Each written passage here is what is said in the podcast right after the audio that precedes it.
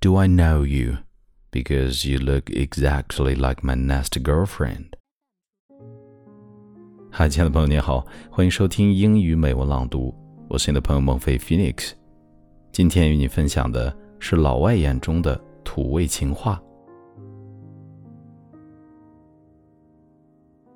There are two reasons why I wake up in the morning: alarm clock and you. You must be good at science because I can see that we have chemistry. Are you a magician? Because whenever I look at you, everything else disappears. If I were a cat, I'd spend all nine lives with you. If God made anything more beautiful than you, I'm sure He'd keep it for Himself. And do I know you? Because you look exactly like my nasty girlfriend. Can I take your picture to prove to all my friends that angels do exist?